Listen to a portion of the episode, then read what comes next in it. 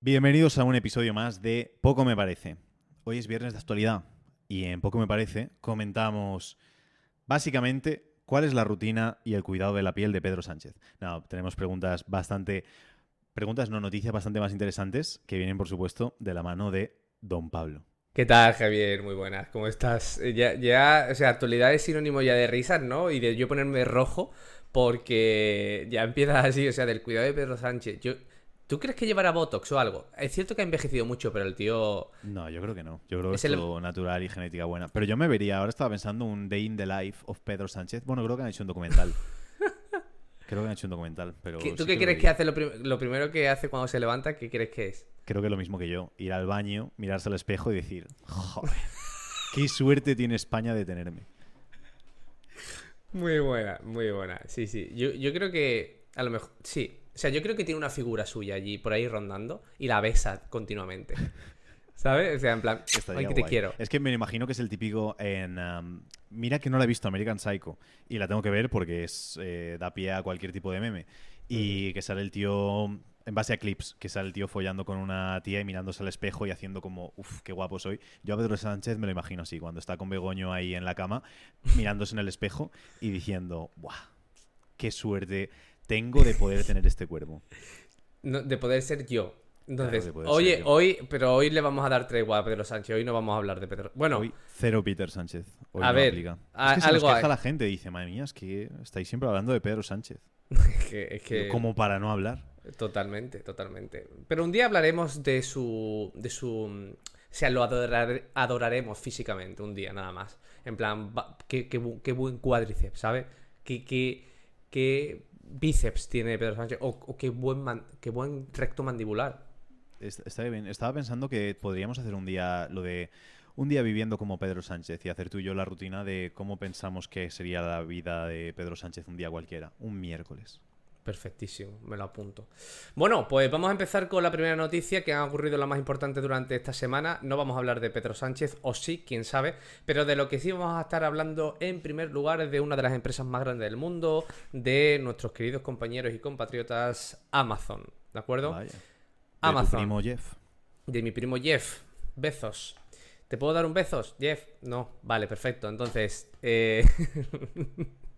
perfecto. Entonces, va- vamos a hacer como lo que no ha pasado nada aquí. Vámonos con la noticia. Ya sabéis que Amazon está súper, súper, súper obsesionado en facilitar las pasarelas de pago. Es decir, en que cada vez te pienses menos en comprar un producto que esté dentro de Amazon. A tal punto ha llegado que la noticia con la que nos levantamos hoy es el futuro ya está aquí. Dos puntos.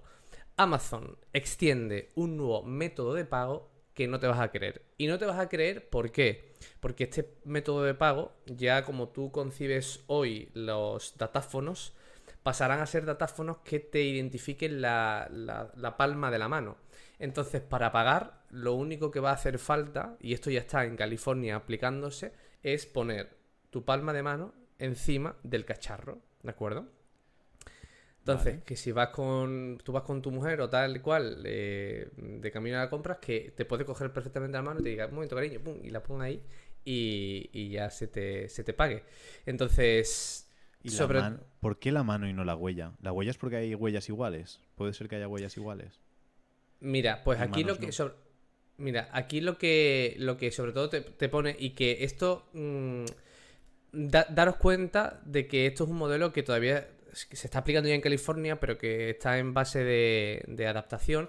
Y el problema de la huella dactilar es que eh, la huella dactilar es como que hay menos zona y menos recorrido. Es decir, cuando tú utilizas un face, un face ID es porque tiene que coincidir los ojos, la ceja, la nariz, muchos elementos. No solo imagínate la boca. Entonces, ¿qué pasa? Que la mano tiene mucho más recorrido. Puede contar Claro. con este, con la huella, contar con muchas más cosas. Que surgen cosas después ahí. Uno. Tres, tres asuntos al respecto. Primero, ¿cómo van a hacer los covidianos para poner la mano donde la han puesto otras personas sin haber pasado por una desinfección No tienes que poner tu mano Solo encima. solo encima. Vale, entonces la segunda era cómo la va a usar Rosalía con esas uñas, pero entonces ya no hace falta. Eh, va- por abajo las uñas no existen. Y la tercera era, y los americanos después de comerse patatas fritas y todo esto con la mano grasienta, ¿cómo van a hacer? Pero todo solucionado. Es que Jeff Bezos es un genio, ¿eh? Es el hombre más rico del mundo. Claro. It's the richest of the planet. Pero un the momento. ¿Qué, qué opinas? Quiero saber un poco tu opinión acerca de, de esa obsesión que tiene Amazon y que tiene Jeff Bezos en facilitar todo este tipo de cuestiones. Es decir, que ya está con la mano, que no te tengan ni que poner la mano en el bolsillo, que sea como, venga, pagas y ya está. Pero sobre todo facilidades. Me parece brillante. Hay mm, cinco empresas en el mundo que digo, ole ellos. eh, que luego pueden ser mejores o peores. Por ejemplo, Juan Roch, que yo Mercadona soy ávido fan de Mercadona, pero luego lo que escuchas siempre de Juan Roch, que no lo conozco personalmente, y Juan Roch, si quieres venir al podcast, estás invitado, pero me han dicho que es un cabrón. Toda la gente que lo conoce de cerca es, es un cabrón. Pero porque me imagino que busca tanto la excelencia que la gente piensa "Ah, es un cabrón. Pero realmente probablemente es que sea muy exigente y el resto sean muy llorones. Pero bueno, el tema es que Mercadona, eh, um, Inditex y, um, y Amazon me parece que casi siempre que hacen algo es como, uff, qué brillante. Y Amazon ya lo intentó o ya lo hace con el tema de los carros, que tú pasas con el carro directamente y ya está. Sí. Que lo tiene de Caldón, por ejemplo, que digo, ¿por qué lo tiene de Caldón y no lo tiene el resto de negocios? Pero de Caldón tú pones en la cesta el producto y ya te identifica perfectamente el producto y demás. Eh, que todavía en el resto de establecimientos tienes como que pasar el código de barras y todo esto. No sé por qué sí ni por qué no, pero me parece brillante y todo. Y sabe Amazon la importancia de facilitar el proceso de compra. Que cuanto más sencillo sea, mejor experiencia te llevas, más compras y más veces compras. Entonces creo que va a ir todo muy ligado a, a esa parte, a facilitar todo al máximo. Eso nos va a dar una sociedad ultra débil. Entonces, dentro de nuestro entendimiento, tenemos que buscar el hecho de esforzarnos lo máximo posible en que la vida sea un poco más difícil, porque llegarán momentos que sean difíciles y si estamos tan acomodados, pues estamos jodidos. A nivel Ujú. anécdota, Pablo. Eh, am- a un chico que sigo en YouTube que hace vídeos gritándole a la gente, empieza, eh, putos gordos en inglés. Y, dice, y luego te explica cómo no estar gordo. Y decía que el truco que debería tener todo el mundo en su casa es el hecho de no tener ni un solo alimento en casa. Dice, ¿tienes hambre? Hostia. Sabes que tienes que irte a un supermercado o a algún sitio, que lo óptimo sería tener que matar tú un animal para poder hacerlo. Pero si no tienes nada en casa y tienes que ir al supermercado a comprar cada vez, y todas las veces vas a comer muchísimo menos, probablemente gastes mucho menos, desperdicies mucho menos, y como que era un buen consejo. Pero eso va en contra del consumismo, entonces siempre van a hacerlo todo lo contrario. Pero que nosotros intentemos ponernos dificultades, porque si no estamos jodidos, que buscamos la fricción cero, buscamos ponernos un aparatito que vibre para hacer eh, 15.000 millones de abdominales en 5 segundos. Entonces que busquemos nosotros el, el hecho de esforzarnos, porque si no, difícil. ¿Tú cómo ves el cambio? A ver, yo sobre todo, el, el- a mí es que Amazon, yo coincido contigo absolutamente y rotundamente con el hecho de que mis tres empresas preferidas son Mercadona, yo no sé cómo será Juan Roche, ¿no? Pero conozco empleados de. Mercadona.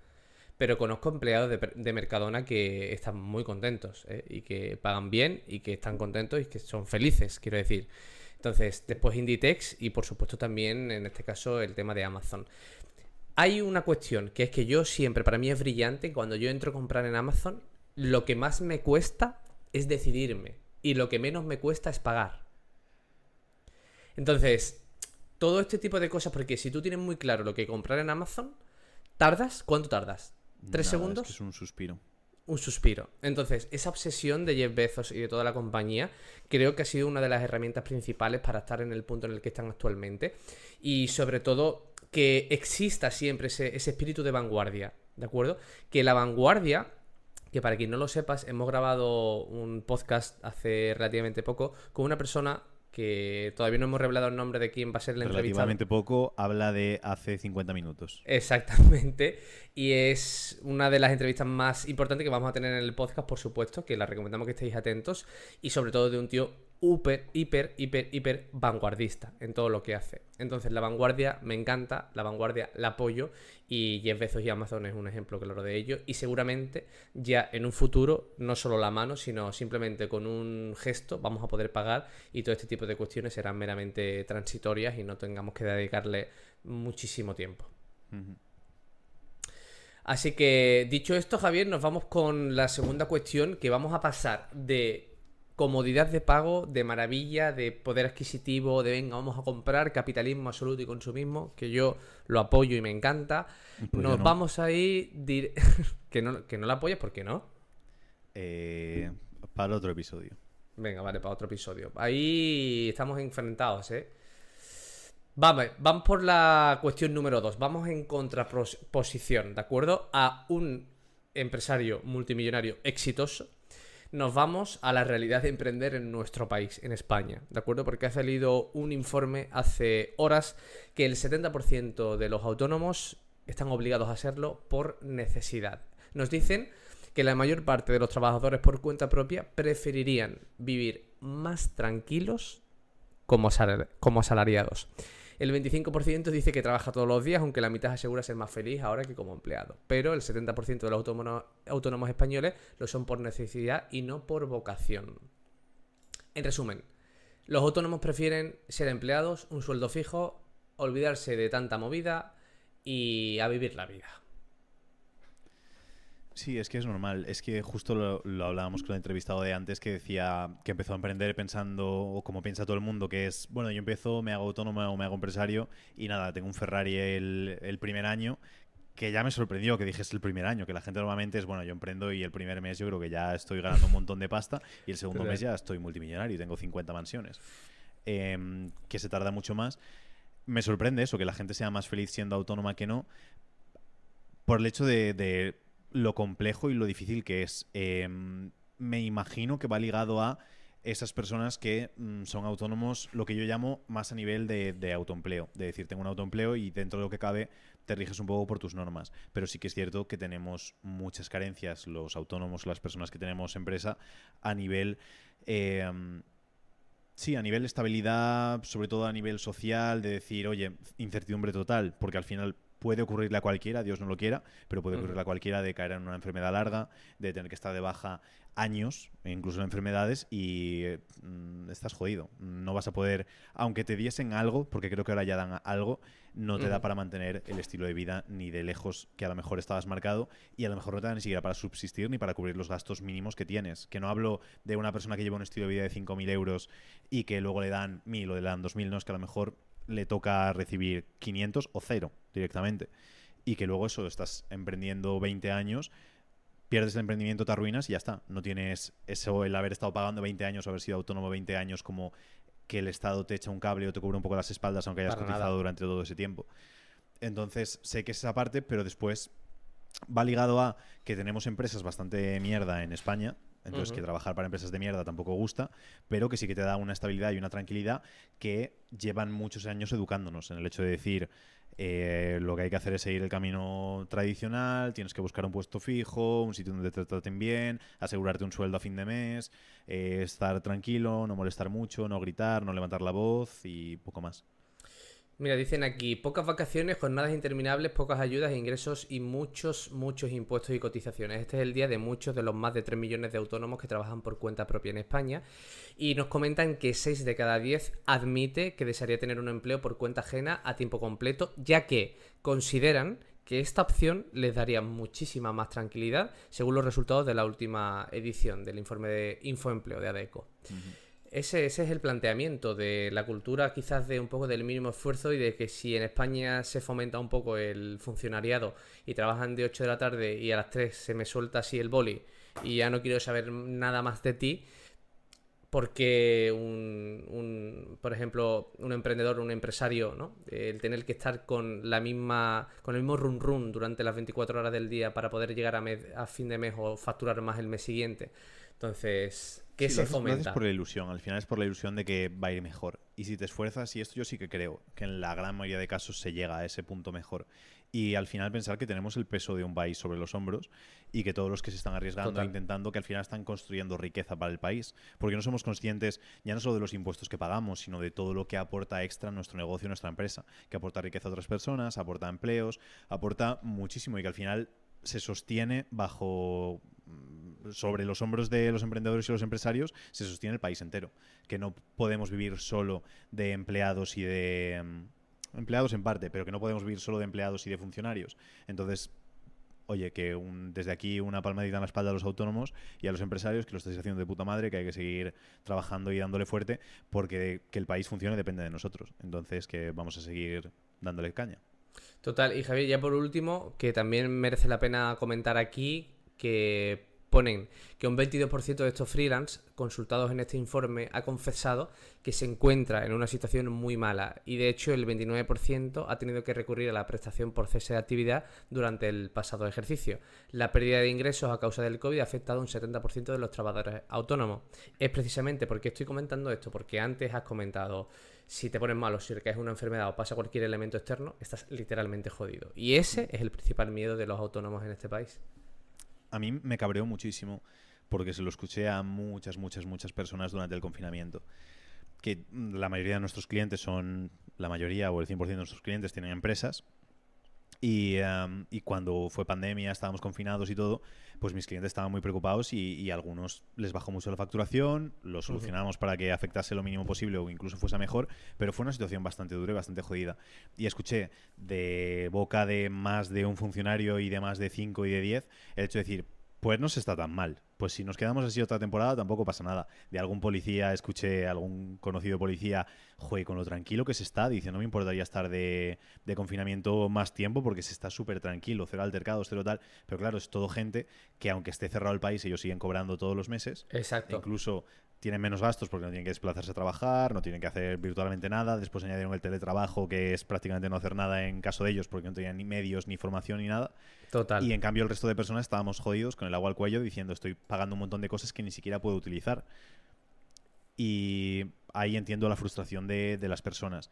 Y el el maltrato, realmente es el maltrato que reciben los, los, empresarios y los autónomos de este país, que no es solo que te traten mal, sino que encima o te echan la culpa o te insultan, que es como el maltrato doble, ¿sabes? Te llevas como si fuese maltrato eh, físico y maltrato psicológico, pues el emprendedor en España está así. Es decir, además de tratarte mal, te echo la culpa de toda la situación que está, encima digo que eres pues un explotador o un tal o un cual, que los hay, ¿eh? que eso no lo quito de nadie, pero mm, te caen palos por todos los lados. Y después encima eres el que después coge y le mete la cuchara en la boca a la otra persona. Y te sientes subnormal, realmente. Pero entiendes que es un poco cómo funciona el mundo, que hay que luchar para cambiarlo, pero que hay que cambiarlo desde dentro. Vale, pues precisamente con esto vamos a hilar con el poder adquisitivo de España, porque ha sido una noticia reciente que también preocupa mucho. No os preocupéis que no vamos a hablar todo de, malas cosas, porque luego al final tenemos una noticia muy positiva. Pero es que esta semana han pasado cositas interesantes en cuanto a economía y está muy bien estar al tanto. Y por supuesto, si podemos anticiparnos, pues muchísimo mejor. Precisamente, un economista bastante consagrado en este país ha anticipado el cierre de hasta el 75% de los restaurantes eh, de cara a lo que viene siendo el próximo ejercicio porque nos comenta que estamos ante el último verano. No quiero comentar la noticia en sí, pero sí el hecho de que comentan, Javier, que los españoles por norma, ¿de acuerdo? Se da y se estila mucho el vivir por encima de nuestras posibilidades este verano, después del COVID y de todo, ¿no? La sensación de yo me merezco, voy a pedir un crédito, voy a gastar, o todos los ahorros que tengo, quién sabe lo que va a dar de mí mañana, me lo voy a gastar todo, ¿no? Entonces, toda esta pérdida del poder, del poder adquisitivo del ciudadano, según este economista, va a ser el último verano que se va a poder disfrutar plenamente de un consumo real y de una sensación buena de, ese intercambio monetario, de actividad, de restaurantes y de hoteles y de todo, y que lo próximo que viene es bastante duro y bastante fuerte. ¿Opinas tú que el español promedio tiene o quiere por no se sabe qué causa vivir por encima de sus posibilidades. Es que eso lo he escuchado mucho este verano, el hecho de decir, vamos a aprovechar este verano porque tal y como está el mundo, a saber si va a haber otro. Exacto. A lo mejor cogen y tiran un pepinazo y se acaba el mundo, porque a lo mejor tal cual. Y este es el dilema, que me gustaría saber tu opinión, del hecho de decir, ¿hay que vivir como si cada día fuese el último o hay que vivir pensando en que voy a vivir 150 años? Qué buena. Mira, tengo precisamente, esto parece que lo tenemos planeado, pero no está planeado. De hecho, ha surgido la conversación porque mi bisabuela, que en paz descanse, em, ella vivió hasta los 103 años, 103 ah. años, ¿vale? Y a los 78 años le diagnosticaron de cataratas, como cualquier persona mayor que le puedan diagnosticar de cataratas a esas edades.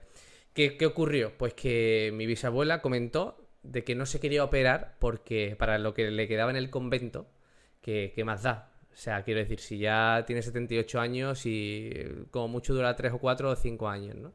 Y la tía duró 20, casi 28 años más, ¿de acuerdo? Entonces, ¿qué ocurre con este tipo de cosas? Que si mi bisabuela no se hubiera operado, se hubiera quedado ciega. Y no hubiera podido verme, por ejemplo, a mí, a mi hermano o al resto de su familia y poder haber disfrutado, ¿vale? Entonces, este símil, que parece también tan bien hilado, pero que ha surgido, es el símil que yo hago con la vida. ¿De acuerdo? Porque yo también tengo a personas muy cercanas que tienen un poco la filosofía del día a día y del merezco. ¿De acuerdo? A mí, a mí me da mucha rabia eso, Javier. El yo me merezco. ¿De acuerdo? Es decir, el justificar y anteponer yo me merezco ante todo. No, pues es que yo trabajo mucho, no es que yo tengo muchas vacaciones, no, es, que, es que tengo pocas vacaciones, es que he trabajado mucho, es que yo, es que mira lo que he pasado, es que todos nos merecemos todo, ¿de acuerdo? Ni tú por ser mejor, ni yo por ser peor, ni por trabajar más o menos. Pero hay que tener un mínimo, ¿de acuerdo? De cordura en, conforme al consumismo. Es decir, yo si algo sé y he aprendido es que tengo que ser 100% leal a mí y a mi situación. Y eso no solo conlleva, sino a yo sentirme bien y feliz conmigo mismo, sino también a lo que yo ingreso y lo que yo gasto. Si yo ingreso determinada cantidad, yo siempre voy a destinarme para mí un 60% de lo que gano. Así baso yo toda mi vida. Entonces, el día que yo me pueda comprar, como lo tengo por ahí, un M3, significará que estoy. que el 60%, el 40% de ese M3 ya está en mi banco. Entonces, es un planteamiento de modo de vida diferente y que yo abogo y que sobre todo animo a todo el mundo a que no se deje tanto llevar por el vecino de al lado, de si mi vecino se va de vacaciones, pues yo también porque me lo merezco y si no puedo este año, pues ya me lo mereceré, sino más por el mirar por uno mismo, saber lo que puede uno mismo y si no te puedes pegar unas vacaciones el año que viene de 2.000 pavos, curra como un cabrón para podértelas merecer al próximo año y gastártelas bien, pudiendo. Y, que ni siquiera sabes dos cosas. La primera, no sabía que tenías un hermano, entonces Sí. No te acostarás sin saber una cosa de Pablo Luna más. Exactamente. Y después que el hecho de que muchas veces pensamos, joder, es que si este tiene esto, yo también me lo merezco. Si él se lo puede permitir, yo también. Y el tema es que a lo mejor él no se lo puede permitir y lo está haciendo de manera súper irresponsable. Eso es. Entonces son cosas que tenemos que tener en cuenta, que a veces dices, joder, es que, es que pasa muchas veces. Y aquí pues tengo más de... El otro día me lo comentaba un conocido que me dijo, joder, es que este tío trabaja como carretillero en un almacén, gana 1.200 al mes o algo así, dice, se ha comprado un Mercedes de 60 o de 70 mil euros. Sí. Y dice, ¿cómo se lo puede permitir? Y digo, no, no, ¿cómo se lo puede permitir? No, no, se lo puede permitir. Otra cosa es que haya dado con una herramienta financiera o lo que sea, que le haya dado el dinero para que pueda hacerlo. Pero no se lo puede permitir. Y probablemente no se puede ni siquiera permitir el mantenimiento de, de lo que después, de una manera consciente y responsable. No te puedes, con 1.200 euros no te puedes permitir el mantenimiento de ese coche. Entonces, otra cosa es que la gente sea irresponsable. Entonces, es lo que tenemos que tener en cuenta. El hecho de decir, no es que yo me merezca o si él puede, yo también puedo. No, es que a lo mejor él no puede. Y a lo mejor él no se merece, entre comillas, tener esa parte. Ahí tienes que ser tú un poco más responsable.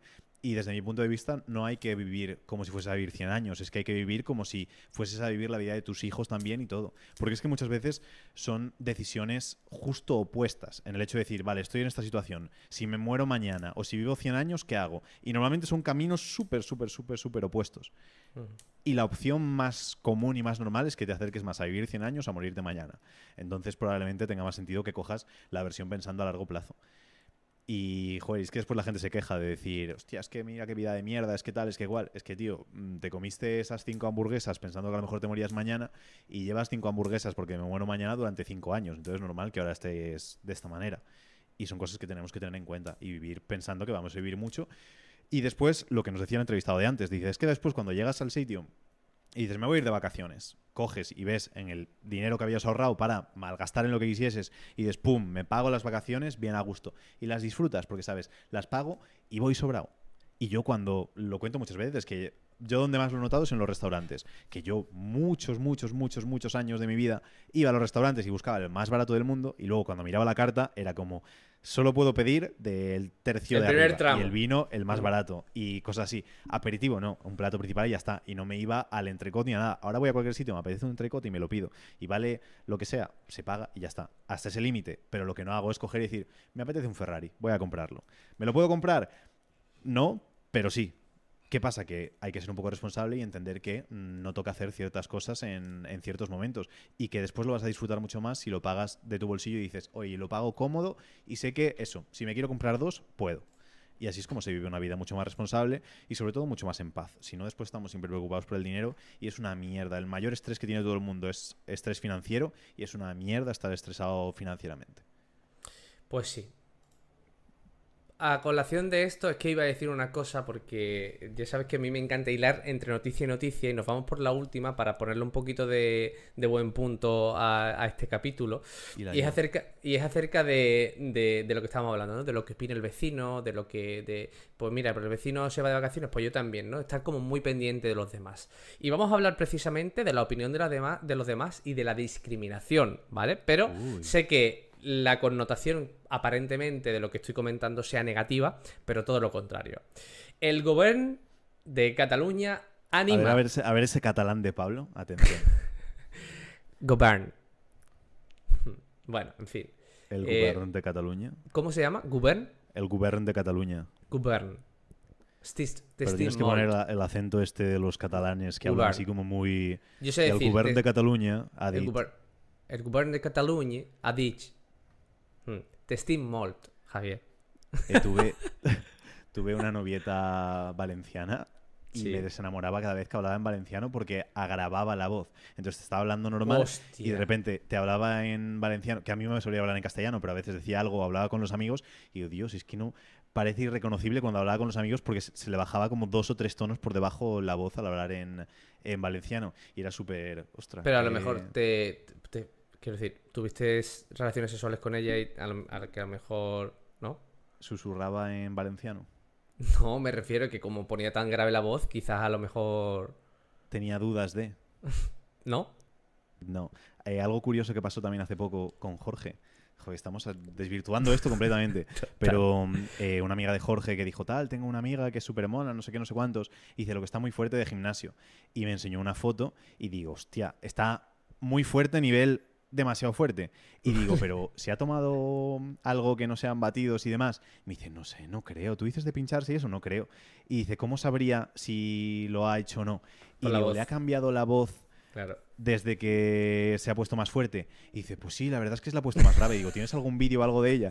Y salía hablando y me decía, bueno chicos, pues tal cual. Y digo, no, sí, sí, sí, bastante garantizado que para tener esa musculatura y esa voz. Eh, Total, mínimamente hormonada tienes que ir. Bueno, pues el tema de la, de la, de la, de la polémica o de la noticia es que el gobierno anima a hacer topless para luchar contra la discriminación. Una campaña del Departamento de Feminismo e Igualdad, perdonadme por el catalán de mierda, eh, denuncia la, la sexualización femenina desde la infancia. Tampoco entiendo mucho la noticia, es decir... El esta, noticia se la ha pasado yo a Pablo, entonces si quieres eh, Perfecto. la explico yo. Vale, es el tema, ya sabéis todos que en redes sociales y todo hay movimiento de free the nipple y estas cosas que para el que no sepa inglés es libera el pezón. Y es el tema de que los hombres podemos enseñar los pezones en redes sociales y las mujeres no. Entonces se han apalancado un poco en ese movimiento el gobierno de Cataluña, el, no sé qué de igualdad y. ¿qué es? ¿Y feminisme o algo así? Sí, el feminismo. Vale, pues eh, se han apalancado en eso para hacer una campaña en la cual eh, animan a las personas a que hagan toples en la playa, hombres y mujeres, pero sobre todo por las mujeres, porque si no es discriminatorio, si no haces topless en la playa, por el hecho de esa parte. Han hecho un vídeo para ejemplificarlo y ese vídeo, obviamente, han censurado los pechos de la mujer, que dices, pero vamos a ver, si quieres enseñarlo, enséñalo. Y aquí el tema es, en ningún momento en Cataluña, hasta donde yo sé, es ilegal hacer topless, es decir, una mujer, si quiere ir a la playa de Cataluña y hacer topless, puede. No hay ninguna prohibición ni le va a pasar nada por no hacerlo. Entonces, creo que es disposición de, y decisión de cada mujer. Tiene la voluntad de decir, ¿hago topless o no hago topless? Creo que el hecho de fomentar o intentar incitar o entre comillas, medio obligar moralmente a las mujeres a hacer topless, porque si no es discriminatorio, me parece que es presionar algo que tiene que ser decisión de cada persona. En el hecho de decir, ¿Quién narices eres tú para decirle, oye, debes hacer tobles para luchar contra eso? Si no quieres hacer tobles, no lo hagas. Si quieres hacer tobles, hazlo. Es legal, perfectamente lo puedes hacer. Y no creo que nadie en España vaya a decir, mira la loca esta que está haciendo tobles en la playa. Otra cosa es, pero eso creo que es ilegal para hombres también, ir en tobles por la ciudad. Creo que tampoco puedes ir sin camiseta por la ciudad no estoy seguro de eso. Para hombres. Ah, bueno, una pregunta. Eh, es que el otro día, precisamente, Xavi Abad, el abogado de TikTok, habló de, ir sin camiseta en el coche y demás, que, creo que, que, se puede y mucha gente cree que no. Pero, pero pues bueno. Por la ciudad, creo que no se puede. Y me suena que no se puede por el hecho de que hubo en Valencia, creo, una polémica por el hecho de que no podían ir los hombres por eh, los paseos de la playa sin camiseta porque entraba como dentro de la ciudad y no era playa, por el paseo Mm. marítimo, quiero decir. Ujú. Y, y creo que estaba ahí como el, el dilema del hecho de en el paseo marítimo sí o no. Y eso ya da por hecho, o yo ya asumo que en la ciudad no se puede. Que nos corrija algún jurista o algo si, si se puede ir sin camiseta por ahí. Que Ujú. ahí sí que, por ejemplo, mm, creo que la mujer no se lo permitirían, o a lo mejor sí, no tengo ni idea. Y ahí puedes decir, oye, hay una discriminación. Pero en la playa creo que puede hacer topless quien quiera. Eh, playas nudistas puedes hacer topless arriba y abajo. Y ya está. En plan, el que quiera hacer topless que lo haga, la que no quiera hacer topless que no lo haga. ¿Tú has hecho topless alguna vez? ¿Topless masculino? ¿Topless arriba y abajo o arriba? Hombre, a ver, arriba mm, es normal, abajo. Quiero decir, Claro, ¿ha- ¿has ido a una playa nudista? No, nunca he ido a una playa nudista y algo que es cierto es que uno de los motivos por los que estoy tan obsesionado con buscarme una casa ahora en Valencia, para el que no lo sepa, estoy buscando, si alguien tiene algún chalet interesante y cookie que me avise, es por el hecho de poder hacer el sun, sun your balls, del hecho de, de poder tomar el sol testicularmente. Porque sí que se supone que hay mucho beneficio y yo estoy muy blanco, de culo blanco y todo, y creo que es positivo el hecho de, de tomar el sol en todas las partes del cuerpo porque ayuda a mm, estar más saludable y más sano y más estupendo. Ya, lo- yo lo hago en la terraza. Tú lo haces en la terraza. ¿Y qué dicen los vecinos? ¿Te, te he dejado sin palabra o qué? ¿Qué dicen los vecinos? No, pero, a ver, pero es que tampoco se ve mucho aquí. Es que yo si lo hiciese en la terraza me verían los vecinos, supongo que harían fotos. ¿Supones que harían fotos? No sé, si veo... Es que si viese a una persona en una terraza, no sé, es que he visto muchos vídeos virales de, de gente en terrazas haciendo cosas que no son apropiadas de hacer en terrazas y apareciendo Claro. en redes sociales. Y abajo el obrero con la de esto, tu, tu, tu, y tú arriba con, la, con las bolas. No, pero bueno, pero es verdad que es muy sano, ¿eh? El, el que te dé una buena dosis de vitamina D. Sí, es que no sé, es que el otro día fui con una amiga a la piscina y, y dijo eso, que no hacía dobles porque era negativo que diese el sol en los pezones. Y yo dije, primera vez que lo escucho y me parece yo. que no, pero como no tengo ni idea tampoco me metí mucho. Pero sí que hay gente que dice que eso, que es súper negativo, pero es que ahora la gente está con el sol, con un miedo absoluto al sol y poniéndose productos químicos encima a capas gigantes y luego poniéndose producto químico al sol, al calor, que no sé hasta qué punto es bueno o no que la gente que no se complique. Es que no quiero hacer un llamamiento aquí público porque me van a linchar, pero dejad de usar cremas solares que son veneno. No estéis al sol en las horas en las que es imposible estar al sol. Id trabajando ese moreno poco a poco, pero el sol es súper saludable, es súper sano y el echarte productos químicos que después cada X meses descatalogan alguno porque resulta que es cancerígeno o qué extraño echarte un producto químico de laboratorio y ponerte al sol, al calor, que eso de cáncer, no me extraña ponte a la sombra o ponte ropa o no estés al sol. Ya está. En plan, no, es, es sencillo. A las 2 de la tarde, la gente que pasa desde las 2 de la tarde hasta las 8 de la noche al sol pleno a 50 Hombre, por grados por ponerse moreno, pues probablemente no sea lo más saludable del mundo. Pero el estar escapando del sol y poniendo protecciones continuamente tampoco es lo más negativo, cuando el sol es lo más importante y tenemos deficiencias de vitamina D enormes. Pues sí, Javier. Pues con esto nos vamos a despedir con el podcast de hoy. ¿Qué te parece? Me parece estupendo podcast. Me parece Ah. estupendo, Pablo. Demasiados, llevamos hoy demasiados. Sí, llevo dos, extra además. Mucha. Eh, lo dicho, Pablo, muchas gracias por este vemos episodio podcast. y que Dios bendiga a España. Venga. Hasta el próximo. Chao, chao.